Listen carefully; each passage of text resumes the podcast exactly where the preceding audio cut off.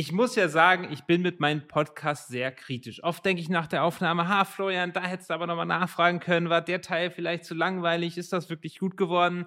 Heute war das definitiv nicht der Fall. Dann, wir haben so ein Brett abgeliefert, so viel gebündeltes Wissen, das habe ich selten in einer Podcast-Folge erlebt. Und das habe ich natürlich nicht alleine gemacht, sondern bei mir war heute Timo, Timo Seiler, den muss ich glaube ich auch gar nicht mehr vorstellen. Er ist das Gesicht von Ecom Labs und damit starten wir direkt rein.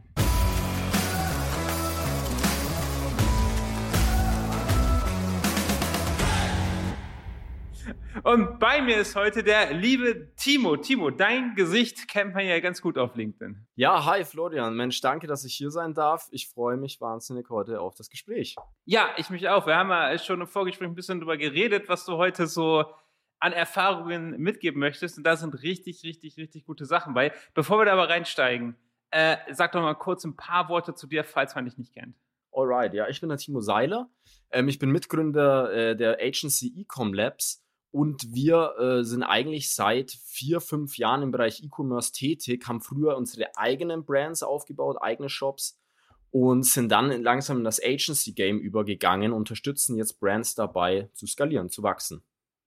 Okay, sehr schön. Und das fand ich auch so spannend bei euch. Und das war ein Grund, warum wir heute hier zusammengekommen sind, ist, dass ihr nicht nur Agency macht, sondern ihr die Shop-Seite auch kennt. Und das ist unglaublich wichtig. Und ihr habt da ja auch also ihr hattet ja nicht mal einen kleinen Shop, mit dem ihr mal ein paar hunderttausend Euro Umsatz gemacht habt, sondern wir reden hier auch wirklich über Millionen Umsätze, die ihr mit euren eigenen Shops erwirtschaftet habt und Millionen Umsätze, die ihr mit euren Klienten umgesetzt habt. Also da kommt wirklich das, das Beste aus beiden Welten zusammen. Da bin ich sehr gespannt, was du zu sagen hast. Was habt ihr genau gemacht und womit habt ihr genau diese hohen Umsätze erzielt? Wie bist du da reingestartet? Genau, nur ganz kurz. Also wir haben vor fünf oder sechs Jahren bereits angefangen mit Print on Demand mal, ich und mein Partner, der Chris und sind eigentlich von da so in diese E-Commerce-Welt reingekommen, haben dann tatsächlich mit Dropshipping angefangen. Ähm, ist ja auch sehr, sehr viel im Begriff, sind da eigentlich dann so tiefer in das E-Commerce-Thema reingekommen, haben dann so, ja, Ethical Dropshipping eigentlich gemacht, haben aus Dropshipping eigene Brands kreiert und damit diese Umsätze gefahren und sind dann eben irgendwann übergegangen zu der Agency. Sehr cool. Äh, Dropshipping ist schön, dass du Ethical Dropshipping sagst, weil jeder, der mich kennt, der weiß, dass ich Dropshipping ja wirklich absolut schlimm finde. Das ist wirklich so das Krebsgeschwür des E-Commerce. äh, aber das ist schön, dass ihr das ethical gemacht habt. Was heißt denn für dich ethical Dropshipping? Naja, an sich ist Dropshipping ja nicht verkehrt. Ich finde, Dropshipping ist sogar sehr, sehr spannend, weil es dir die Möglichkeit gibt, ohne großen Invest ein Geschäft aufzubauen. Das Problem an der ganzen Sache ist nur, ähm, wenn man es mit den falschen Herstellern macht, weil es gibt in China, in der USA, in der Türkei, es gibt ja sehr, sehr auch in, in teilweise in Spanien, Portugal, es gibt ja viele Hersteller, die mit dir im Dropshipping zusammenarbeiten möchten. Und das ist alles okay, solange man sich auf eine gute Produktqualität äh, äh, bezieht. Weil man darf nicht vergessen, das Zeug fliegt um die ganze Welt und wenn es dann ein, zwei Wochen hält und kaputt geht, dann ist das weder geil für den Kunden noch geil für die Umwelt. Deswegen ja, Dropshipping ja, aber auf die Quali achten. Ja, hundertprozentig. Das ist auch mein größter Kritikpunkt, dass eigentlich, und dass ganz viele das auch einfach nur so für den schnellen Euro machen, irgendwelche Schrottprodukte aus China an irgendwelche Leute schicken, die wirklich auch keinen kein Standards entsprechen, im Zoll hängen bleiben und so ganz, mhm. ganz, ganz schlimm. Gut, aber wir wollen gar nicht über Dropshipping reden. Du hast sechs Learnings aus den 17 Millionen Euro E-Commerce-Umsatz, die du und ihr erwirtschaftet habt, mitgebracht. Dann lass uns doch gleich reinscheinen. Das erste Learning hat mit KPIs zu tun. Und da rechnest du bei mir offene Touren ein. Aber erzähl mal. genau. Also, das ist für uns so ein absolutes Key Learning, nachdem wir sehr, sehr viele Produkte angetestet haben, sowohl für unsere eigenen Shops wie auch für Kunden, verschiedenste Nischen, haben wir alles schon äh, irgendwie mal irgendwo da gehabt. Und was für uns immer, was wir immer wieder gemerkt haben, wenn man wirklich sagt, man möchte Growth Hacking machen, man möchte ein schnelles, profitables Wachstum mit Performance Marketing erreichen, dann ist es extrem wichtig, dass du einen hohen Average Order Value hast. Im Idealfall sollte er bei 60 Euro plus liegen. Je höher, desto besser. Weil du brauchst gerade im Wachstum immer höhere Kosten für deine Sales. Das heißt, auch dein Mindest-CPA, den du dir erlauben kannst, der sollte irgendwo bei 25 bis 35 Euro eher mehr liegen. Weil du wirst, es kann immer mal sein, man startet irgendwie einen Shop, ähm, eine Brand, das funktioniert am Anfang gut, irgendwie ist vielleicht auch ein kurzer Hype. Äh, man hat mal eine Zeit lang für, für 10, 15 Euro vielleicht Sales, aber das wird sich mit der Zeit immer einpendeln. Es geht immer höher und meistens liegt es irgendwo um die 30, teilweise auch 40 Euro. Das heißt, wenn ein Average Order Value und ein Mindest-CPA das nicht hergibt, dann wird es extrem schwierig, eine Brand über Performance Marketing zu skalieren. Und was damit ebenfalls einhergeht, ist, du brauchst einen niedrigen Wareneinsatz. Wir haben uns für uns damals festgelegt, das absolute Maximum ist 33% Wareneinsatz. Weil wenn dein Wareneinsatz noch höher ist, wird es extrem schwierig mit Refunds und Co. das Ganze profitabel zu fahren. Also im Best Case hat man wirklich eine deutlich höhere Profitmarge und die ganzen großen Brands, die wirklich massiv, äh, die auch massiv und schnell wachsen, die haben teilweise Produktwareneinsätze von 10, 20 Prozent, weil es sonst einfach nicht funktioniert. Äh, okay, das war jetzt fast schon zwei Learnings. Also äh, kurz KPIs kann ich 100% unterstreichen. Also wir haben, wir haben gerade auch im Vorhinein drüber gesprochen, über, über unser agenturinternes Tool da importieren wir immer alle Daten und ich kann dir sofort sagen, wirklich auf den ersten Blick, ob dieser Shop ein Gewinner ist oder nicht. Über Profit Margin sprechen wir gleich noch, das kommt dann noch so zu, aber du guckst wirklich nur Average Order Value, Kundenwert und wie entwickelt sich das. Das ja. finde ich noch wichtig, wenn so genau. Average Order Value hoch ist, aber seit Monaten runtergeht, dann, dann ist das kein mhm. gutes Zeichen, Kundenwert genauso. Aber man sieht wirklich sofort, äh, es ist übrigens spannend, weil zu uns kommen ja auch viele Gründer, die jetzt ein Jahr dabei sind oder sowas und man sieht manchmal, man guckt sich die Zahlen an und weiß, hey Jungs, das könnt ihr vergessen so, das wird nichts. Ja. Ihr steckt da so viel Herzblut rein, Zeit dran, macht was anderes, das hat so keinen Sinn. Und ja, das, das ist halt, das ist halt wirklich krass. Also da bin ich voll bei dir. Average Order Value muss hoch sein, Kundenwert muss hoch sein, sonst hat man keine Chance. Jetzt finde ich spannend, was du sagst mit der Profit Margin. Da sagst du, die richtig großen Vents liegen da bei 10, 20 Prozent. Genau, also wir sehen das immer wieder, also bei eigenen Kunden wie bei unseren eigenen. Also wenn, wie gesagt, 33 Prozent würde ich sagen, ist absolutes Maximum, weil du musst einfach einkalkulieren, du hast, Ref du hast Refunds im, im, im äh, E-Commerce, gerade wenn du jetzt irgendwie Fashion oder sowas machst, du hast extrem viele Refunds und du musst mit Discounts arbeiten, außer du willst dich jetzt als super Premium-Brand darstellen, aber die meisten Brands, die auch gerade durch die Decke gehen, sind die, die mit hohen Discounts arbeiten. Und all das ist nur möglich, wenn du einen niedrigen Wareneinsatz hast. Und das ist auch ganz, ganz wichtig für deinen Cashflow. Weil wenn dein Wareneinsatz hoch ist, dann kriegst du immer massive Cashflow-Probleme in Skalierungsphasen. Und deswegen, je niedriger der ist, desto besser. Natürlich, da sind wir wieder ethical. Sollte man es nicht ein Produkt für den 20-fachen Preis verkaufen. Außer die Qualität ist natürlich Weltklasse und entspricht dem. Absolut. Und manchmal ist es ja auch so, dass die Brand den, den, den Wert, wir sehen das bei Klamotten ja. regelmäßig, da mhm. ist das Brand-Logo, gerade wenn es vielleicht irgendwie rot mit weißer Schrift ist, ist 90 Prozent des Wertes oder 95 Prozent des Wertes. Also da, da bin ich bei dir. Gut, dann haben wir Learning 1 und 2 direkt zusammen. Wichtig ist KPIs, Warenkorbwert, Kundenwert, extrem wichtig. Und das zweite ist, die Profit Margin muss da sein. Sehe ich genauso. Wenn diese Sachen nicht gegeben ist, ich würde so weit gehen wie Umstrukturierung dringend erforderlich. Das Ding wird nicht abheben. Punkt. Ja. Gut, jetzt sagst du Learning Nummer zweieinhalb, drei, sagst du, der größere Hebel liegt am Shop. Was meinst du denn damit?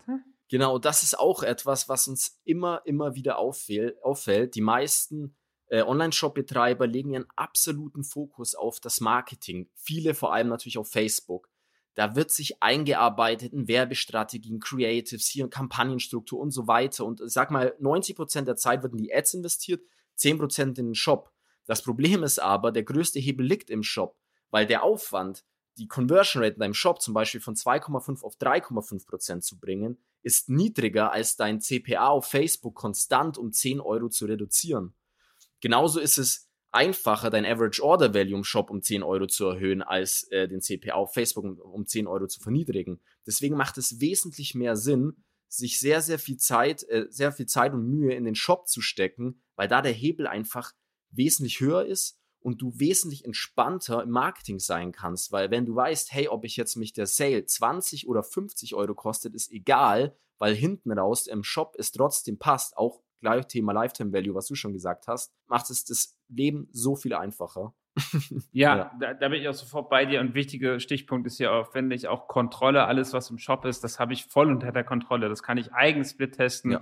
Ich meine, das kann ich alles anpassen, wie mir das auch immer gefällt, wie es am effektivsten ist. Und wenn der Facebook-Algorithmus Schluck auf hat oder so äh, lustige iOS-Updates kommen, dann kann man das ganz schnell alles ruinieren und ich habe einfach null Kontrolle darüber. Das ist auch ein ja. Grund, warum wir E-Mail so lieben, weil E-Mail einfach ja. voll in unserer Kontrolle ist. Absolut, ja, stimme ich dir absolut zu. Das äh, ist, ist spannend. Ich habe mir noch aufgeschrieben, zu abhängig von Facebook. Das ist ja eigentlich eine schöne Überleitung, wo ich das gerade angesprochen ja. habe. Was meinst du denn aber genau mit zu abhängig von Facebook? Oder werden wir mittlerweile vielleicht auch TikTok abhängig? Könnte auch passieren, aber tatsächlich ist es wirklich, ähm, die meisten, alle interessiert immer nur Facebook. Wir merken, dass eine Agency bei Kunden, jeder fragt immer nur, hey, Facebook, da, Facebook, hier, Facebook. Aber das ist einfach der größte Fehler, sich nur auf diesen Kanal zu verlassen. Klar, der hat die größte Power, hat ein unglaubliches Skalierungspotenzial, aber wir sehen, iOS, es kann irgendwas kommen, Facebook äh, und Facebook ist mehr oder weniger down. Also ich meine, diesen Sommer war wirklich krass teilweise. Und wenn Facebook beschließt, wir erhöhen jetzt die CPMs um 10 Euro, dann ist das so. Und deswegen ist es ganz, ganz wichtig, dass man sich da frühzeitig auf verschiedene Channel ähm, aufteilt, dass man nicht so abhängig ist von Facebook. Das bringt auch wieder Ruhe rein, weil man weiß, selbst wenn ein Channel mal ein äh, bisschen hier am Einbrechen ist, dann hast du immer noch andere Säulen, die stabil stehen.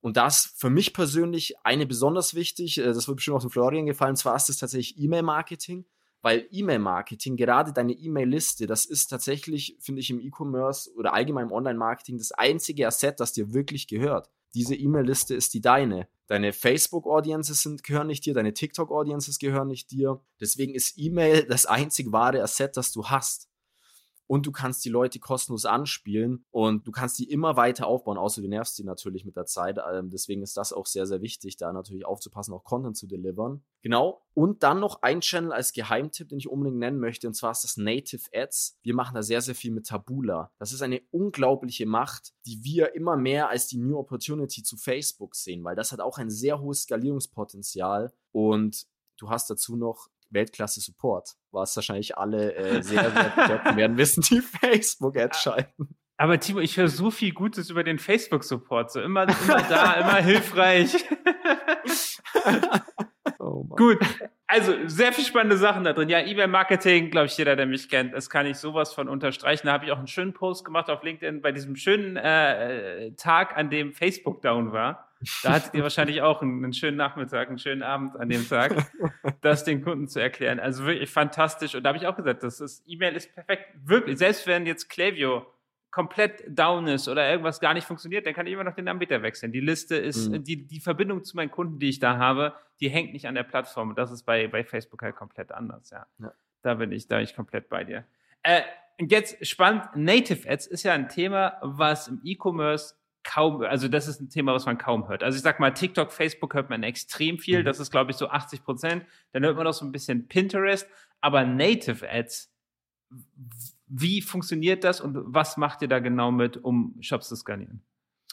Genau, das ist eigentlich wirklich ein sehr spannendes Thema, weil es ist einfach nochmal ein komplett anderer Approach an die Audiences, weil im Endeffekt, das sind diese, ja, wie sagt man, diese Thumbnail-Bilder, die du eigentlich auf Magazinen siehst, wie der Bild-Zeitung, MSN, Telekom ähm, und so weiter, auf ganz, ganz, ganz vielen Internetseiten sind das einfach die Werbeanzeigen, die du zwischen den ähm, ganzen redaktionellen Artikeln findest. Und das Spannende hier ist, du bist einfach komplett anderem Umfeld. Auf Facebook, Instagram, TikTok sind die Leute beim Konsumieren, schnellen Konsum von äh, lustigen Videos und Co. eher zum Entertainment. Und auf diesen anderen Seiten wie Zeitschriften und Co-Magazinen, da sind die Leute ja eher im Lesemode. Und wenn du hier deine Ads platzierst über Anbieter wie Tabula Outbrain, können das die Leute sehen, klicken da drauf und gelangen quasi so zu deinem Angebot, zu deinem Shop und können so in Kunden umgewandelt werden. Und hier ist das Game halt ja anders als, als sage ich mal, jetzt über Facebook, Insta, weil da soll immer alles schnell gehen, möglichst wenig, möglichst wenig Text, möglichst wenig Erklärung.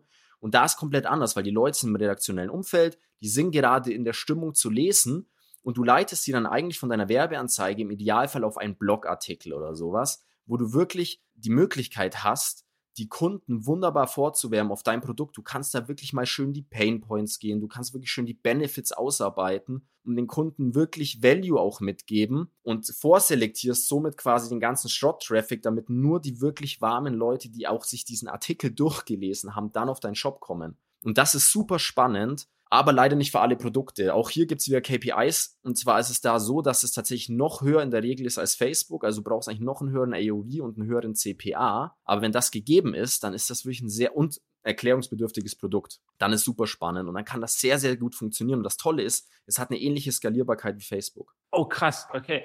Ich wollte gerade sagen, für Native Ads, ich muss aber diesen Übergang machen. Ne? Es geht nicht mhm. darum, dass ich in diesem Thumbnail gleich äh, sage, kauf, keine Ahnung, mein Produkt, genau. sondern es geht darum, dort neugierig zu machen auf einem Blogartikel, im Blogartikel das Produkt zu erklären, mhm. den Kunden noch neugieriger zu machen, eventuell die, sammelt ihr dort auch die E-Mail-Adresse ein dann in diesen Blogs? Nee. Okay. Aber kann man das, natürlich auch machen. Man ja, fände fänd ich spannend, ja. ja. Fände ich spannend. Aber, mhm. okay, und dann, aber retarget ihr denn dann oder geht es auch wirklich um, um den Verkauf im ersten Schritt? Nee, du kannst auch wunderbar retargetieren. Das ist auch spannend, wenn man jetzt sagt, hey, ich habe jetzt keine Zeit, keine Energie oder Muße, da jetzt Blogartikel zu machen, dann den kompletten Funnel aufzubauen, kann man auch über Tabula Retargeting nur mitlaufen lassen was auch immer sehr, sehr gut funktioniert, wenn man sagt, hey, ich mache doch nur Facebook, TikTok und Co. Einfach über Tabula Retargeting mitlaufen lassen, ist auch sehr spannend. Und du kannst natürlich auch über andere Channel wieder die Leute retargetieren, die auf dem äh, auf deinem Blogartikel gelandet sind, wenn du einschreibst. Ist auch sehr spannend. Ja, ja, ja, ja, mhm. okay.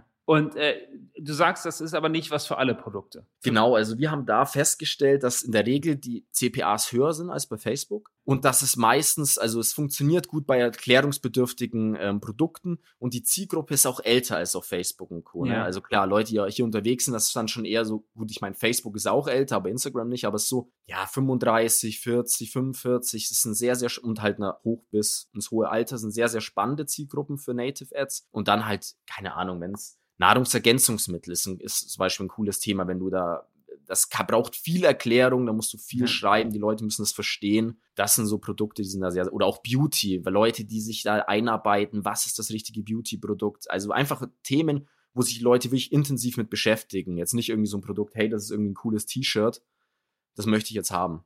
Ja. Okay, also das heißt, Nahrungsergänzungsmittel wären ein gutes Produkt. Kannst du mal ein paar Produkte sagen, für die das super geeignet ist und ein paar Produkte, wo du sagst, vergiss es, brauchst du gar nicht anfangen? Also, wie gesagt, Produkte, die super günstig sind, schwierig. Also, ja. auch, auch wenn es jetzt ein erklärungsbedürftiges Produkt ist, schwierig. Aber das kann alles sein. Also wirklich viel so Themen, auch was habe ich mal gesehen. Auch gerade ist zum Beispiel sehr, sehr interessant, was viele machen, diese ganzen Schlafprodukte von besseren Schlaf ja. irgendwie ähm, ja. weiß gar nicht, was man da nimmt, irgende, keine Ahnung, so Wirkstoffe. Das sind halt wirklich große Probleme, wo sich Leute viel informieren. Irgendwas zum Thema Ernährung ist immer sehr, sehr gut. Schlaf, äh, auch Matratzen, Kissen, sowas ist super. Das sind einfach, da, da informieren sich die Leute. Solche Produktgruppen sind da super spannend, wo du einfach mehr Value den Leuten geben musst. Okay, jetzt haben wir eine schöne, schöne Detour gemacht in, in Richtung Native Ads, aber sehr spannend. Also da könnte man, glaube ich, einen ganzen eigenen Podcast drüber machen, weil das ein ja. Thema ist, was wirklich kaum, kaum Beachtung findet. Ähm, okay, spannend. Aber ich glaube, der Punkt hier war Facebook-Abhängigkeit, über den wir mhm. hier reingekommen sind. Und da bin ich völlig bei dir. Ich kenne Brands, wenn dort Facebook wegfällt, die sind tot. Also wirklich, ja. die können, die können in zwei Monaten alle ihre Mitarbeiter entlassen. Und das ist natürlich ganz gefährlich. Also es sollten schon mal 30, 40 Prozent des Umsatzes sollten E-Mail-Marketing sein und der Rest sollte aufgeteilt sein auf mehrere Akquisitionschannel, Influencer-Marketing, PPC auf unterschiedlichen Plattformen und so weiter. Sonst ist das Business echt, echt krass unentspannt. Gut, dann gehen wir zum nächsten Punkt und einen meiner absoluten Lieblingspunkte aus deiner Liste. Und zwar sagst du Kundensupport. Auch so ein unsexy Thema, über das keiner reden möchte, was aber für mich wirklich den kompletten Unterschied macht. Von einem brillanten E-Commerce-Unternehmen und einem, was nur so dahin dümpelt. Absolut, ja. Also das ist, äh, Kundensupport ist so ultra wichtig, weil es entscheidet, gerade in schwierigen Situationen, kann das einfach das äh, für das Überleben deiner Brand sorgen. Und da möchte ich jetzt auch wirklich gerade eingehen, weil wir haben selber diese Erfahrung schon gemacht. Gerade wenn, wenn du im E-Commerce bist, gerade wenn die Zahlen größer werden, du wirklich Millionenumsätze machst, es kann so schnell was schiefgehen. Keine Ahnung, irgendeine eine Ware fällt aus, keine Ahnung, du hast irgendwas bestellt, dein Zulieferer hat irgendein Problem, deine Ware kommt nicht und du hast, du hast wartende Kunden. Also das, das passiert so schnell und das ist wahrscheinlich den meisten schon mal passiert, ansonsten wird es den meisten passieren. Und dann hast du in deinem Kundensupport vielleicht nur eine Person hocken, die normal alles ganz easy machen konnte, aber wenn da mal ein Problemfall kommt, dann wirklich viele Mails von den Kunden kommen, dann, dann, dann brennt es richtig in der Hütte. Und deswegen ist es extrem wichtig, dass du ein skalierfähiges System für deinen Kundensupport aufbaust. Weil, wenn ein Problem in deinem Business, ein Zuliefererproblem, kann deine ganze Brand killen. Weil wenn du die Mails nicht bearbeiten kannst und die Kunden nicht happy machen kannst mit deinem Support, auch wenn da was schief geht, dann, dann kann das erstens allgemein zu Kundenhate führen. Die werden dich über haten, über Facebook, Instagram und Co. Das zweite Punkt ist, die werden dich zerstören über den Facebook Feedback Score. Und das geht rucki zucki. Wir haben das schon mal überlegt beim Kunden. Das ist alles wunderbar. Du hast einen Score von vier oder noch höher. Und dann kommt ein so ein Ding und dann rattert der runter. Das geht super schnell. Und dann das dritte Thema, was auch super wichtig ist, ist PayPal-Bands. Das geht so schnell, wenn ja. du mal, wenn ja. ein Problem, es kommen, es hagelt Fälle, du kannst das nicht sauber bearbeiten, die Kunden sind unhappy, dann da kriegst du einen Einbehalt bei PayPal, deine Liquidität, du hast ein riesen Liquiditätsproblem. Sehr, sehr, sehr gefährlich. Total. Äh, über Liquidität reden wir ja gleich noch, äh, lustigerweise. Mhm. Aber ja, also PayPal, ich weiß nicht, wie viele Businesses PayPal schon gekillt hat. äh, ja, es ist ja, es ist ja faktisch ja. so und leider manchmal auch völlig das. ungerechtfertigt. Ja. Aber natürlich, ich meine, es ist richtig, wenn es da Fälle hagelt ohne Ende, dann müssen die reagieren. Und äh, der, der Witz ist ja wirklich, da haben wir so, kennen wir so viele Fälle, wenn man Lieferprobleme hat oder Qualitätsprobleme auch immer, wenn man mit den Kunden redet, ist das alles managebar. Also wir hatten wirklich ja. Fälle, wo die Leute wochenlang auf die Produkte fahren müssen. Wir haben denen einfach eine E-Mail geschickt und dann gesagt, lieber Timo, es tut uns total leid, wir haben einen Lieferengpass, dein Produkt bekommst du leider erst in sechs Wochen. Wenn das ein Problem für dich ist, dann kannst du jetzt dein Geld zurückbekommen. Ist kein Problem, ja. dicke Entschuldigung dafür. Das hat kaum irgendjemand gemacht und alle waren okay mit der Lösung. So. Aber wenn du nichts gesagt hättest und du sitzt da einfach nur und wartest auf dein Produkt und denkst, oh Gott, ist das ein Betrügerladen hier? Die haben mein Geld, ja. die schicken mir die Ware nicht. Dann explodieren die Leute, auch völlig zu Recht an der Stelle. Also ja. deswegen Kundensupport völlig unterschätzt. Und noch ein zweites, wenn man Kundensupport hat und funktioniert, dann redet mit dem Kundensupport. Die kennen so viele typische Probleme deiner Kunden. Also es ist teilweise wirklich bekloppt, teilweise funktioniert irgendwas im Shop nicht und der Kundensupport weiß das seit zwei Monaten. Ja, danke schön. Aber man selber weiß es halt nicht, weil keiner bekommt das mit. Die gehen zum Kundensupport, beschweren sich, der Kundensupport leitet es nicht weiter. Deswegen unbedingt regelmäßig mit dem Kundensupport sprechen oder am besten auch einfach Kundensupport selber mal machen, einen Tag im Monat mhm. oder sowas, um diese Probleme rauszufinden. Wirklich so, so wertvoll. So wertvoll. Völlig ja. unterschätzt. Wie gesagt, so ein unsexy Thema, Kundensupport, aber so unterschätzt. Es ja. ist so witzig, finde ich, dass du, du hast halt diese Glanzthemen im E-Commerce, so Facebook-Werbung, das ist der Schlüssel zu Millionen umsetzen. Und das macht gar nicht so viel aus. Und dann so Themen wie ja. Kundensupport, wo niemand ein Auge drauf hat, das ist ein bisschen das Geheimnis. Das finde ich echt spannend. Das ist so, was man echt erst lange, wenn man lange im Game ist, so rausfindet. Absolut, ja. Und ja, das, das entscheidet am Ende. Anscheinend ein ist eine blöde Situation und wenn ein Kundensupport das nicht wirklich stemmen kann und auch die Leute gut ausgebildet sind, das kommt ja auch noch dazu, ja. das haben wir auch schon erlebt, dann, äh, wenn die den Kunden nicht, also wenn die unfreundlich schreiben, teilweise, weil klar, das ist ein harter Job so du hast viel mit Hate zu tun, weil leider schreiben halt leider die Leute immer, die sich beschweren wollen. Und wenn du dann, wenn dann Leute patzig werden bei Situationen, deine Kundensupporter, das ist super schwierig. Da muss man wirklich aufpassen, dass das sauber gemacht wird. Ja, 100 Prozent. Und da hat man auch so viel zu gewinnen, weil das hast du bestimmt mhm. auch schon mal erlebt, dass du ein Problem mit einer Marke hattest und da war der Kundensupport so unglaublich gut, dass du danach einfach gedacht hast, geilste Marke aller Zeiten. Weißt du, was ich meine? So, so, kannst du halt wirklich zum Hater, zum Fan werden. So kannst du auch, ich habe schon oft äh, äh, Fünf-Sterne-Bewertungen gesehen in Shops oder auch bei Trustpilot und Co., wo die Leute sagen, hey, irgendwie, Produkt ist nicht angekommen, ich bin der Produktquali nicht happy, hab's zurückgeschickt, aber ich habe innerhalb von einem Tag mein Geld bekommen ja. und der Support war super happy, deswegen fünf Sterne für den Support so. Ja, also, ja, ja genau ja, so. Das merken genau sich die Leute. So. Genau so. Okay, dann kommen wir auch schon zum letzten Learning. Äh, mhm. und das hat hier was mit PayPal zu tun, nämlich wir sprechen über das Thema Liquidität und du hast da was sehr Schönes gesagt, sich pleite wachsen. Das passiert, glaube ich, auch mehr, äh, als man das so denkt. Was meinst du damit genau? Hm? Genau. Äh, das ist wirklich ein Thema, was auch viele nicht so im Blick haben gerade wenn sie zum ersten Mal wirklich große Zahlen schaffen, dass man, obwohl eigentlich alles super läuft, irgendwie Profitabilität ist da, die Umsätze wachsen, irgendwie alles wirkt auf den ersten Blick cool, aber dann geht dir das Cash, wirklich der Cashflow aus, also wirklich deine tatsächlich liquiden Mittel, die du zur Verfügung hast. Ähm, das geht wirklich in Skalierungsphasen super schnell. Und wenn man sich da nicht rechtzeitig drum kümmert, dann kann das wirklich massive Folgen haben. Und gerade auch so bei jungen Brands, sag ich mal, ist vielleicht wirklich mal so den ersten oder den zweiten richtig massiven Black Friday oder allgemein Q4 mitmachen, dann kann das echt schnell passieren. Und ähm, da sind wirklich Tipps von mir, dass man sich rechtzeitig um alles kümmert. Und zwar rechtzeitig um eine Credit Line bei deiner Bank. Das ist, das ist wirklich, du wirst das brauchen. Es kommen immer Fälle, starke Skalierungsphasen oder äh, äh genau Probleme in der, bei deinem Zulieferer, hohe Refunds. Da musst du auffangen da ist das Wichtigste, dass du eine Credit Line hast, mit der du arbeiten kannst. Ganz, ganz, ganz wichtig. Und ich Dann, sagte, die, die Bank sperrt dir in dem Moment dein Konto, wenn du es nicht gebrauchen kannst. Das ist halt das auch. Wenn die sehen, ja. hoher Cashflow und auf einmal geht's bergab, die sperren dir sogar ins dein, dein Konto, ja. wenn du nicht vorher zu denen hingehst, das mit dem abklärst. Ja. Das ist, das hatten wir, glaube ich, alle schon. Wirklich. In dem Moment, wo du es am wenigsten brauchen kannst, da kriegst du den Brief oder die E-Mail. Äh, also deswegen, ja, unbedingt darauf vorbereitet sein super, absolut. Also genau, Banken helfen dir immer genau dann nicht, wenn du Hilfe am wichtigsten bräuchtest. Richtig, richtig. Das ist echt so. und, Und dann ein weiterer Punkt ist, der wirklich bei uns auch immer, den, den wir äh, oft genutzt haben, ist wirklich Warenvorfinanzierung. Da gibt es viele Anbieter, bei denen man auch sehr, sehr schnell sein Kontingent steigern kann. Das fängt meistens bei 25, 10 oder 25.000 an. Und dann kann man das Step by Step wirklich mal auf 50, dann auf 80 und so weiter erhöhen. Und das bringt, ist dir wirklich ein, ein sehr, sehr, sehr großer Puffer, gerade auch hier wieder in Skalierungsphasen und dann auch Deals ausarbeiten, rechtzeitig. Ihr werdet nicht glauben, wie kooperationsbereit viele Leute, Zulieferer sind, Dienstleister, sogar das Finanzamt, wenn man mit den Leuten spricht. Deswegen will ich rechtzeitig Bescheid geben, hey, es wird hier und da eng, können wir was gestückelt zahlen, weil ihr werdet nicht glauben, wie kooperativ die Leute sind, wenn ihr ins Gespräch geht. Das Problem ist bloß immer, wenn ihr ins Gespräch geht, wenn es zu spät ist, weil dann sind die meistens immer gar nicht mehr so kooperationsbereit. Das kann ich auch unterstreichen und vor allen Dingen, die meisten Leute haben ja Angst, dass ich ihr Geld gar nicht mehr bekomme. Wenn mhm. du rechtzeitig offen zu denen hingehst, dann sagen die sich, hey, gut, okay, ich krieg's innerhalb von drei Monaten, aber ich krieg's, das ist schon alles okay. Und da ja. ist das Finanzamt genauso, das ist auch meine Erfahrung. So wirklich, ich hatte schon wirklich Gespräche mit dem Finanzamt, die super entspannt waren, wo mhm. wir eine gute Lösung zusammengefunden haben. Absolut, ja. Also ist ganz, ganz, ganz wichtig. Und dann noch ein letzter Hack, der aber auch erst geht, wenn man ein bisschen größer schon ist, aber man kann ja bei Facebook eine Rechnungsstellung beantragen.